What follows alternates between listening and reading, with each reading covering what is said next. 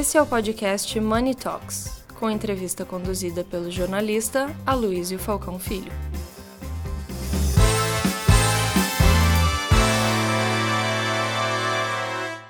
Receber a presidente da Caixa Econômica Federal, Daniela Marques. Daniela que trabalhou muito tempo com, com Paulo Guedes e, e recebeu essa missão é, dificílima, mas que está, está conseguindo desempenhá-la de uma maneira fantástica. Eu queria, então, é, a gente, a lógica disso aqui é a gente ter um, um bate-papo rápido, para depois a gente ter um pouco mais de tempo durante o almoço, uma conversa com, com todo mundo, uma conversa mais aberta e franca. Né? Queria que você contasse para a gente, acho que o primeiro ponto mais importante, é, devido ao que aconteceu antes da, sua posse, é, quais foram as medidas para, digamos, dar mais tranquilidade e segurança às suas colaboradoras e também é, como é que a Caixa tem se comportado em relação é, à governança, digamos, ligada à diversidade. Obrigada, bom dia a todos, uma honra para mim estar aqui é, com tanta gente bacana, alguns que eu já conheço, amigas queridas, né, Marli? E sabe que para mim, quando eu deixei meu meu private equity no Leblon, que trabalhava com o ministro desde 2012, é, realmente para vir ali acreditando no projeto dele, né, acreditando no, no projeto do presidente, era muita gente de bem reunida e principalmente um projeto econômico para o Brasil, para talvez o Brasil atingir o potencial que todos nós sabemos é que ele tem de ser maior e de ser melhor.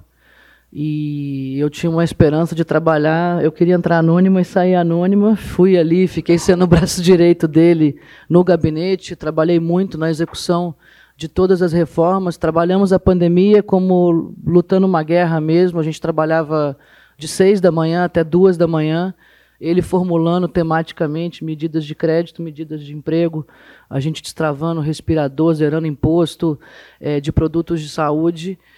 E aí, ao final da jornada, em fevereiro desse ano, assumi a Secretaria de Produtividade e Competitividade, onde tive a oportunidade de renovar esses programas de crédito empreendedor para micro e pequena empresa, que sempre foi o foco. E aí, é, agora, no final, é, houve essa as denúncias em relação à Caixa de possíveis desvios de conduta do ex-presidente. E o presidente Bolsonaro, com quem eu me relacionei em base diária, eu era interlocutora dele, né, ali no bastidor, sempre tive passe livre para entrar no palácio de boa parte das coisas das medidas econômicas. É, quando ele me deu a, o desafio de assumir o terceiro maior banco do Brasil, o maior banco social do mundo, ele é, teve uma conversa comigo assim: eu, eu confio em você, você é a pessoa certa, você está pronta, faz o que você acha certo, que você vai ter o meu apoio. E para mim era muito claro. Tomei uma posse numa interna numa sexta-feira e o conselho já tinha é, contratado uma empresa externa de apuração para que houvesse independência. A medida disciplinar que o banco pode ter é afastamento, que já foi feito, não por presunção de culpa, mas para ter independência na apuração.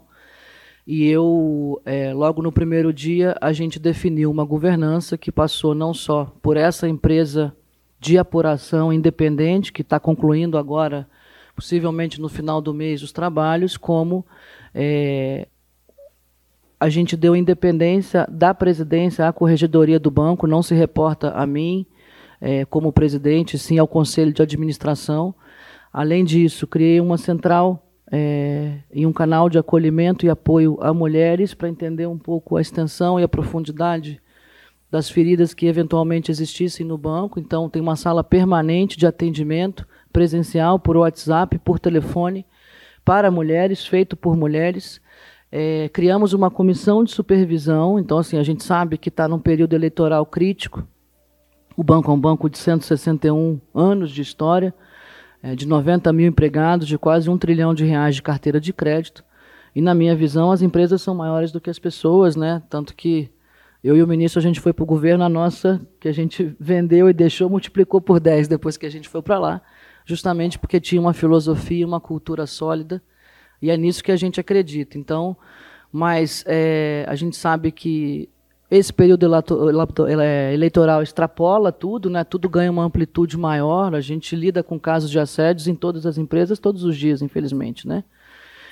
E aí, por isso, a gente também colocou uma comissão de supervisão aos trabalhos, é, formada pelo TCU, pela CGU, pela AGU. Na minha primeira semana, eu visitei pessoalmente os presidentes ou ministros de cada um desses órgãos de controle para que justamente a gente tivesse credibilidade e independência na apuração, porque é, não interessa a, nem ao banco e nem às pessoas envolvidas que esses casos estejam expostos na imprensa. Estamos falando de pessoas, sejam denunciantes, sejam denunciados, seja a família dessas pessoas e principalmente de um banco que tem a imagem sólida e que é o banco de todos os brasileiros. Então, é, na primeira semana isso tudo estava instalado, tem um grupo que trabalha 24 horas por 7, é, a Caixa não vai ter mais nenhuma, é, é, nenhuma prerrogativa caso haja é, uma comprovação das denúncias, porque o máximo que a gente poderia é, ter de penalidade pelos códigos internos seria o afastamento disciplinar, e todas as pessoas envolvidas já foram afastadas preventivamente. Então, a gente colabora permanentemente com o Ministério Público do Trabalho e o Ministério Público Federal é, mas o que a gente tem ali é um sintoma né, de, de um tema. Eu sou mulher, temos várias mulheres aqui que infelizmente ainda assola é, mulheres e crianças no país. Então eu virei a primeira noite e falei: eu não quero esperar o resultado do sintoma do que talvez tenha acontecido na caixa para eu saber que se eu tenho um banco social na mão, se esse banco não está promovendo a cura da doença que assola Metade das mulheres economicamente ativas que trabalham hoje são vítimas de algum tipo de assédio. Uma em cada quatro mulheres é vítima de violência doméstica. E, principalmente, a cada hora, quatro crianças são abusadas no Brasil. Então, se não é o Banco Social que está promovendo isso, batendo o mundo, quem será? Quando será? Quem estará? E eu tenho e carrego comigo algumas das dores das mulheres. A gente sabe que existe uma, uma questão que é cultural, que está se transformando, aonde as mulheres estão sendo colocadas como vítimas e não são vítimas, o que elas querem é ter liberdade de ir e vir e principalmente independência financeira, porque o que empodera e dá liberdade de escolha para uma mulher ou para qualquer pessoa é a independência financeira. E a gente é, vocacionou o banco para isso, e aí desenhou, né, e aprovei junto ao conselho, que a Caixa, é, ao invés de esperar o resultado do que tinha acontecido, ia atuar com afinco e liderar essa causa, não só para dentro, como para fora, é, promovendo prevenção e conscientização no combate à violência contra a mulher, contra crianças e assédio. E assim está sendo feito. A gente lançou uma estratégia no dia 9 de agosto, que foi o Caixa para Elas. É, então, além de ser o banco de todos os brasileiros, agora a gente é a mãe promotora da causa das mulheres. Por coincidência, é o único banco no feminino, é a Caixa, né? tem os bancos e a Caixa. É, é, e digam o que quiser, se o nosso presidente é machista ou não, eu sei que dos 20 maiores bancos do Brasil, o único que tem uma presidente mulher hoje é a Caixa, e eu tenho esse privilégio é, de liderar essa agenda e de ter esse aprendizado, uh, exaltar aqui o time da Caixa, que é, são pessoas que são apaixonadas pelo banco, que transpiram o banco, são gerações que trabalharam lá, tem pai, tem filho, tem avô, tem irmãos, tem casal, é, então assim realmente são pessoas que é, o que deixa o banco resiliente Há transições político-partidárias a cada quatro anos, né? Eu refleti muito sobre isso, tenho conversado com a rede muito, é realmente o amor da, do quadro de empregados do banco. É, eu fiquei pensando da minha fase de mercado financeiro, o Itaú e o Bradesco passam 10 anos mentorando o sucessor, aí o antecessor sobe, está lá o Trabuco no conselho do Bradesco, ainda mentorando o Otávio Lazari, que já está preparando mais três. E eu me pergunto como está vivo um banco que, se durar quatro anos um presidente, é porque deu muita sorte. Eu estou viva há 90 dias, graças a Deus. É, mas, assim, raramente em um governo, não estou falando desse, você tem é, alguma, uh, alguma perpetuidade de estratégia, seja no conselho de administração, onde majoritariamente as vagas são da União, seja no alto comando do banco. E realmente eu vejo e exalto porque a força e a resiliência vêm porque eles vivem e amam aquele banco e lutam e trabalham e têm muito orgulho de ser caixa, né? E aí foi muito rápido o que a gente implementou na proposta, as pessoas estavam envergonhadas com o noticiário e a gente, em 25 dias, capacitou 8 mil embaixadoras. Já temos 1.100 agências com espaços dedicados a acolhimento, orientação e apoio para as mulheres. É, e principalmente mais de 100 empresas que já se uniram à Caixa, acolhendo os protocolos. Principalmente, eu entreguei uma carta é, para o Isaac, que é o presidente da Febraban, pedindo união de toda a rede bancária na proteção e consegui que a questão da prevenção à violência contra a mulher fosse incluída no acordo coletivo que foi feito agora, aonde é, já fizemos uma primeira apresentação para mais de 500 gestores de RH de toda a rede bancária, que em breve também vai estar tá adotando protocolos e difundindo informações, principalmente Ligue 180 e rede de apoio às mulheres.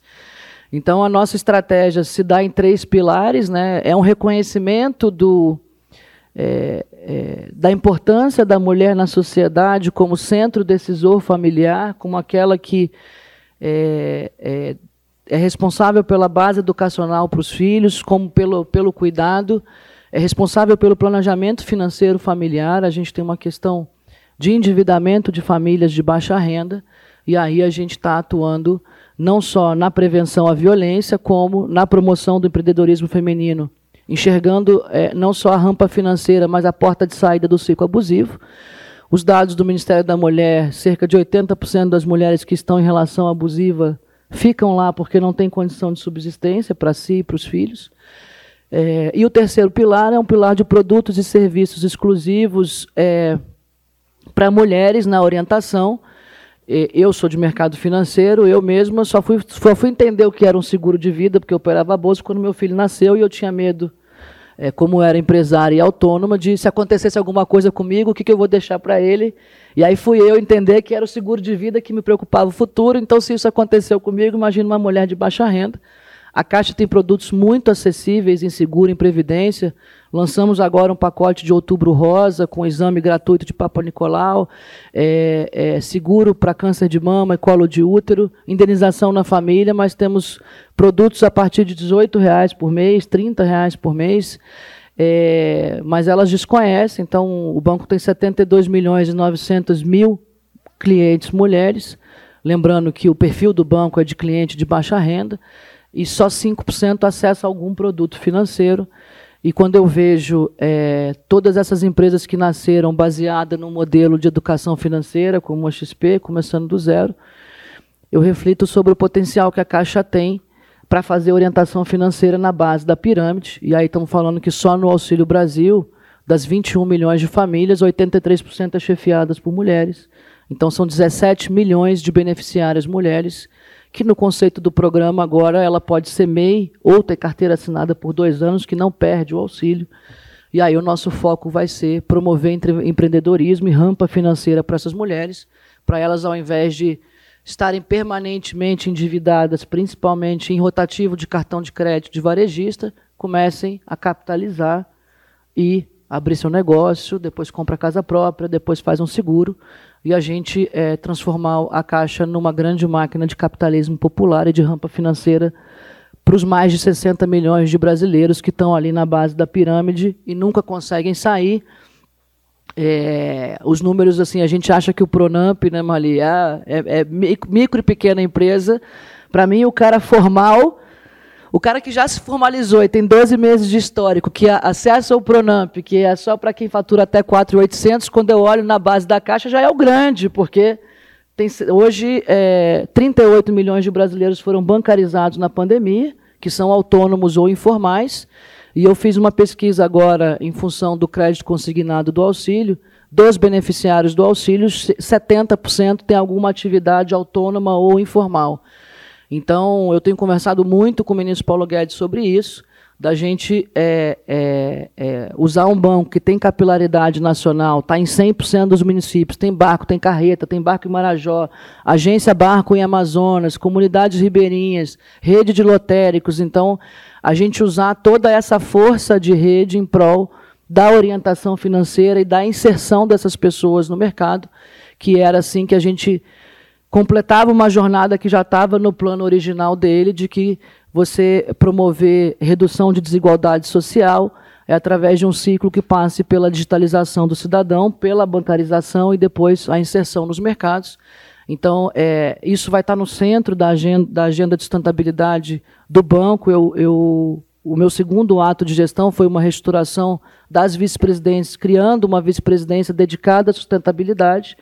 E aí a inclusão, para mim, além dos projetos culturais múltiplos que a Caixa tem, se dá é, pela rampa financeira para essas pessoas que estão na base da pirâmide, principalmente aí estou discutindo, por exemplo, com o pessoal da Central Única de Favelas, da CUFA, e gerando falcões para criar uma rede de agentes autônomos de favelas promovendo isso. E aí, quando você desce nessa agenda, é, hoje tem cerca de 17 milhões de pessoas morando em mais de 5 mil comunidades e favelas no Brasil gira um PIB de 180 bilhões de reais, é como se fosse o quarto ou quinto maior estado brasileiro. E a hora que a gente promove essa agenda para todos e desce enfocado é, é, num favelês da população da favela, cerca de 70 é, a 80% são negros ou pardos, né? Então, se você trabalhar rampa financeira, você está puxando o barco para todo mundo. Se você é, é, usa as mulheres como motor decisório e econômico da família, você gera um impacto três vezes maior do que qualquer política pública centralizada em homens. Então, é, a gente está botando o empreendedorismo como ferramenta de redução de desigualdade social e transformação social no centro da agenda de sustentabilidade do banco, para desenvolver e funcionar como centro gravitacional é, da agenda de ESG, principalmente de multinacionais. Né? Então, o banco tem governança, tem capilaridade, sabe operar num, num país continental como o Brasil. As empresas chegam aqui, principalmente multinacionais, elas têm a agenda bem construída lá de fora, elas têm recursos, mas não sabem operar Brasil. E eu acho que a gente pode ser um grande motor aí é, de conectividade para operar políticas, é, é, políticas de inclusão dentro dessa agenda de SD uh, que é global hoje, que tem pelo menos 4 trilhões de dólares de fluxo de fundos atrelados nisso. Uh, então, assim, aí o resultado do Caixa para Elas, uh, agora vamos fazer três meses, dia 9, foi muito acima do que a gente esperava. No primeiro mês, agora acumulado, a gente já, no aplicativo que tem, que é bem interativo, dentro do Caixa Tem, onde abrem conta de poupança social, mais de 27 milhões de mulheres já acessaram pelo site 8 milhões de mulheres e nos espaços físicos das agências a gente já acolheu ou orientou mais de 80 mil mulheres, resultando aí não só em histórias que me impactam todo dia das embaixadoras capacitadas de mulheres. Semana passada, uma mulher foi estuprada depois de uma colisão de veículo na comunidade no interior de São Paulo. Bateu de carro, apagou, foi estuprada depois, correu, e aí é, me dá a certeza que a gente está no caminho certo, já é referência, ela correu para um espaço caixa para elas e foi acolhida pela embaixadora que está treinada para isso. A gente também capacitou 5 mil agentes dos centros de assistência social do Ministério da Cidadania junto às prefeituras para estar tá fazendo acolhimento, orientação e prevenção à violência contra a mulher na Universidade Caixa. E todo dia eu tenho uma caixa de histórias já que as embaixadoras compartilham Outro dia também, é, quando eu visitei a agência do Rio, é, uma mulher estava é, numa Cracolândia e ela viu um anúncio de caixa para elas, não conseguia sair do ciclo, correu para a agência, a embaixadora orientou para ela ir no CRAS, você está vulnerável, você pode ter Auxílio Brasil. Ela se inscreveu e quando eu fui, ela já estava indo pegar o cartão e o primeiro auxílio de 600 reais, comprando balas para vender no sinal, tentando sair da droga, me disse que estava 35 dias sem usar droga, vendendo bala e tentando comprar um celular para recomeçar, morando na rua, embaixo da marquise. Mas foi numa propaganda de ponto de ônibus que ela teve coragem de ir para um espaço caixa para elas. Então, isso me dá. É, é, essas histórias me dão certeza de que a gente está no caminho certo. E além desse aspecto social todo, é, o resultado mercadológico foi em agosto em relação a julho, seis vezes mais crédito para MEI mulheres, sete vezes mais crédito para pessoas jurídicas lideradas por mulheres, 60% mais cartão, 80% mais seguro e por aí vai. É, é, que também nos dá certeza que o estímulo, né? Às vezes a mulher tem medo, ela não tem coragem, ela acha que não entende de finanças, o gerente é engravatado. Eu liberei as gravatas no banco também, é igual Itaú e Bradesco, os homens não precisam mais usar gravata. Mas, assim, é, realmente funciona esse cuidado especial para quem tem a vocação do cuidado. E é, é, o que a gente quer construir é realmente uma rampa onde eu sei que eu, eu opero a assistência social do governo para 21 milhões de famílias, mas a gente agora vai fazer um trabalho de, de campo para construir uma métrica de quantos, um objetivo de sustentabilidade de quantas famílias deixaram o programa após dois anos porque conquistaram a sua independência financeira. Meu sonho é que a gente consiga emancipar e celebrar que um, dois milhões de famílias deixaram o programa a cada dois, três anos. A gente é, vai fazer um trabalho de campo forte agora para conseguir entender que soluções essas pessoas precisam e aí ampliar a ação e definir no plano estratégico do banco dos próximos cinco anos como a gente vai construir essa rampa é, é, de emancipação financeira do cidadão brasileiro, mas principalmente de mulheres beneficiárias do Auxílio Brasil, uma vez que das 21 milhões de famílias, é, mais de dois terços são chefiadas de mulheres, em, são chefiadas por mulheres, e por isso o impacto nas mulheres. Né? Então, é, esse é um pouco da, do que a gente está atuando. Deixa eu ver o que mais que tem para contar de. Ah, e aí dessa solução, só para ouvindo também, que foi uma muito interessante, é, é, no, no ouvido na ponta, quando a gente fez 30 dias, olhando para as 30 milhões de mulheres empreendedoras, é, é, lançamos pausa para maternidade em todos os contratos de empréstimo, pessoa física, pessoa jurídica, meio mulher. É, normalmente, quando a mulher tem filho e é autônoma, a renda cai e a despesa aumenta, né? tem que comprar enxoval e etc. Então, toda a modalidade de crédito da Caixa, habitação, meio mulher, pessoa física, pessoa jurídica liderada por mulher, quando ela para, é, a gente para junto e ela retoma quando retoma o trabalho é, entre quatro e seis meses, é, sem nenhum juro, multa ou correção. O projeto Caixa para Elas. Obrigada.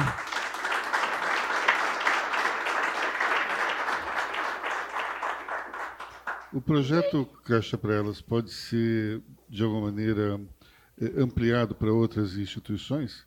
Como, por exemplo, Banco do Brasil poder adotar alguma coisa Gênero, vocês estão entrando em conversas ou não?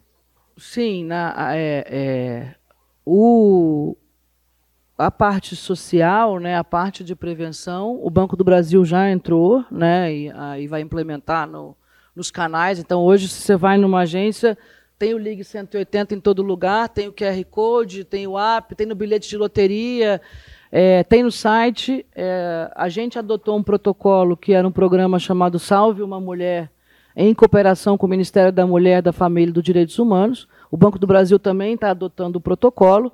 E aí, é, a CEBIC, né, o setor de construção todo, Secov, Sebrae, Avan, Riachuelo, Multiplan, é, é, a gente compartilha e eu tenho uma área só de articulação de parcerias para isso, que a gente está compartilhando com outras empresas. É, o Banco do hoje já são mais de 100 empresas com protocolo em andamento para fazer uma grande rede de proteção na prevenção à violência contra a mulher. E aí a gente está desenvolvendo, ontem eu tive com o ministro Queiroga, agora a gente acolheu a questão da prevenção ao câncer de mama e, e câncer de colo de útero, ainda é a causa que mais mata mulheres no Brasil. É, já estamos difundindo pelo espaço do Caixa para Elas é, as cartilhas de prevenção, a conscientização, e agora, no meio do mês, uh, eu vou ajudar na prospecção das mulheres que têm que fazer o rastreamento. Então, no Auxílio Brasil, por exemplo, das 17 milhões, 7 milhões são entre 50 e 69 anos, que é o target para fazer rastreamento deles.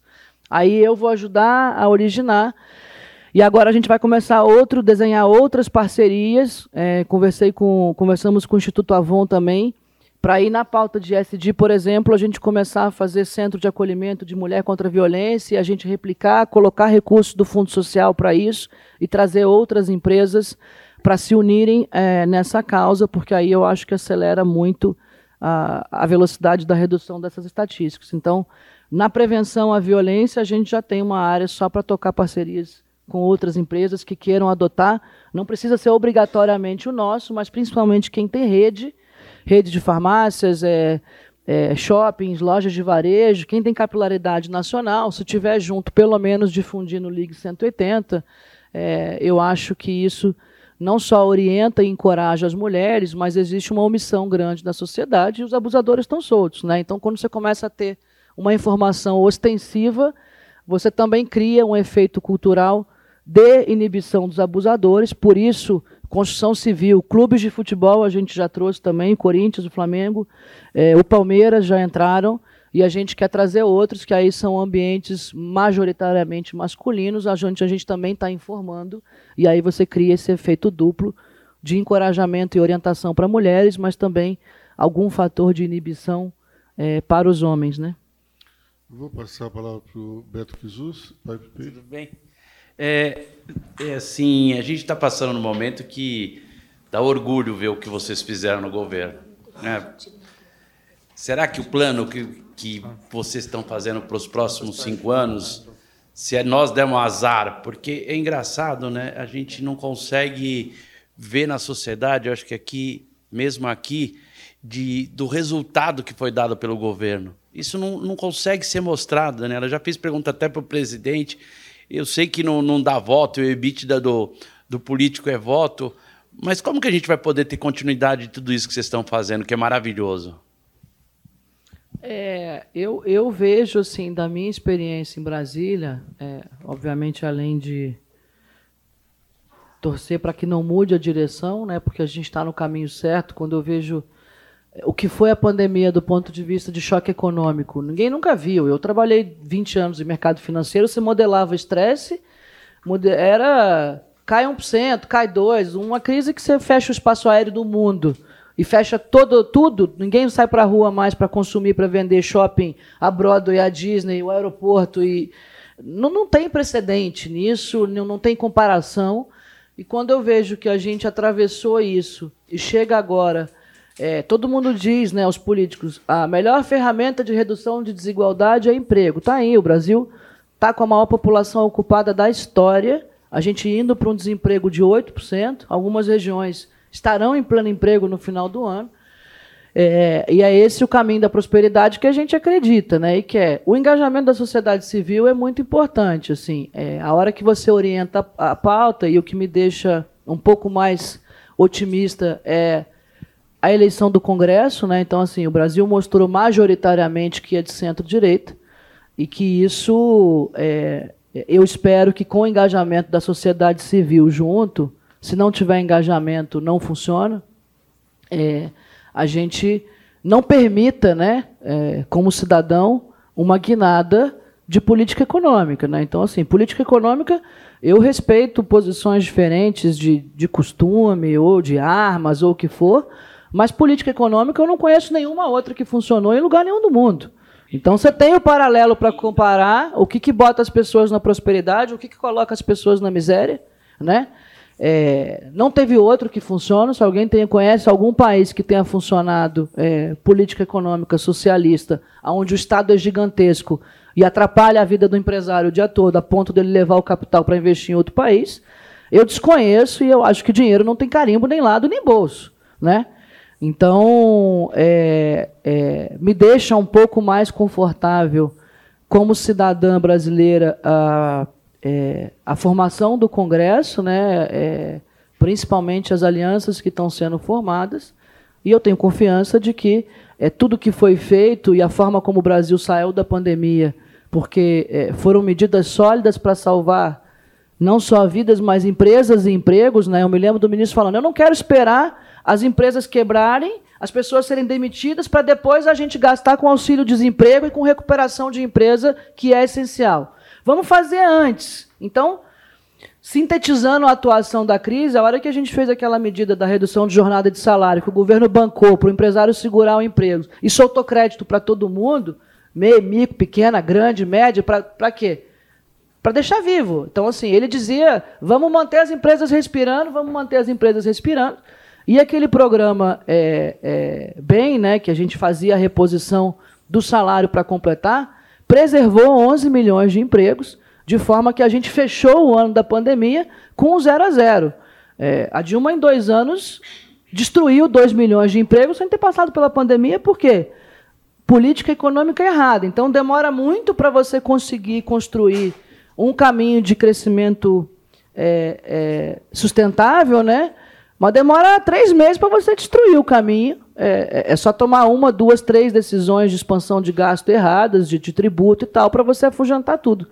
Então, assim, eu tenho confiança de que. Aí você olha, é, a gente, com a máxima taxa de investimento em relação ao PIB, superávit em contas públicas pelo segundo ano seguido. Então, assim, é, gastou 700 bi, pagamos a nossa guerra e estamos fechando a EONI com o segundo ano, vai ser 40 bi de superávit em contas públicas, mesmo tendo atravessado tudo que atravessou.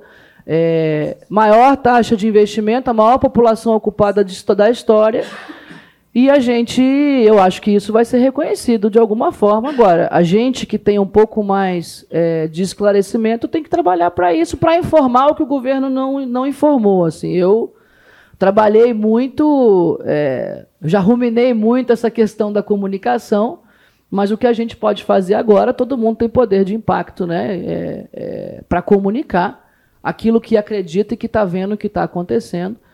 Uh, outro dado, assim, temos um trilhão de reais em investimentos contratados para os próximos 10 anos só no programa de concessão do governo. Eu liderei, tem uma ferramenta de monitor de investimentos no site do GovBR, patrocinado pela Embaixada Britânica e é, pelo BID, que estão lá, tem o mapa do Brasil, tem o cronograma de desembolso, tem as obras, tem os contratos, óleo e gás, saneamento, iluminação pública, resíduo, e aí é por isso que o Brasil está condenado a crescer, pela via do investimento e do emprego. É, e eu espero que não tenham guinadas políticas que nos impeçam de ir para onde já estamos indo. Então, eu não sei dizer quem vai ser o próximo presidente, mas eu sei que vai gerar um milhão de empregos e que o problema para a execução dessas obras vai ser insumo e mão de obra, não vai ser, não vai ser o problema oposto, né? É, a gente teve uma questão inflacionária e é, resultado da, da, quebra, da quebra da cadeia de suprimento é, no mundo. Depois veio a guerra da Rússia com a Ucrânia, que elevou o preço de combustível. O Brasil roda, é, anda sobre rodas. Foi quebrado o ciclo pelo Banco Central. Estamos em terceiro mês de deflação. Então, assim, está tudo indo no caminho, no caminho certo. A direção é a mesma, então estamos indo rápido na direção da OCDE. Inserir o Brasil é, em outro patamar de, de, de corrente de comércio global. É o melhor resultado da história do Brasil em comércio exterior com a China, com os Estados Unidos, com outros países. O Brasil tem um regime político aberto, então a gente está num momento global delicado, onde a posição de um país democrático, um regime político aberto, com uma política econômica que dá segurança jurídica para investimento através de todos os marcos que foram aprovados, tem um Banco Central independente, que foi um super avanço institucional, a gente é a maior fronteira de investimento do mundo hoje, assim, a gente só perde para a gente mesmo, assim, tá, tá o caminho está dado e a gente, eu tenho confiança que isso vai ser reconhecido agora. Temos que saber, nós que temos, estamos numa camada privilegiada é, da sociedade, de que a gente tem que trabalhar para que isso aconteça. Não adianta só torcer, não. Assim, cada um tem que fazer a sua parte. É, e eu espero que, independente do resultado, a sociedade, nós, é, sociedade civil, a gente não permita uma guinada de política econômica. Obrigada, gente. Muito bem.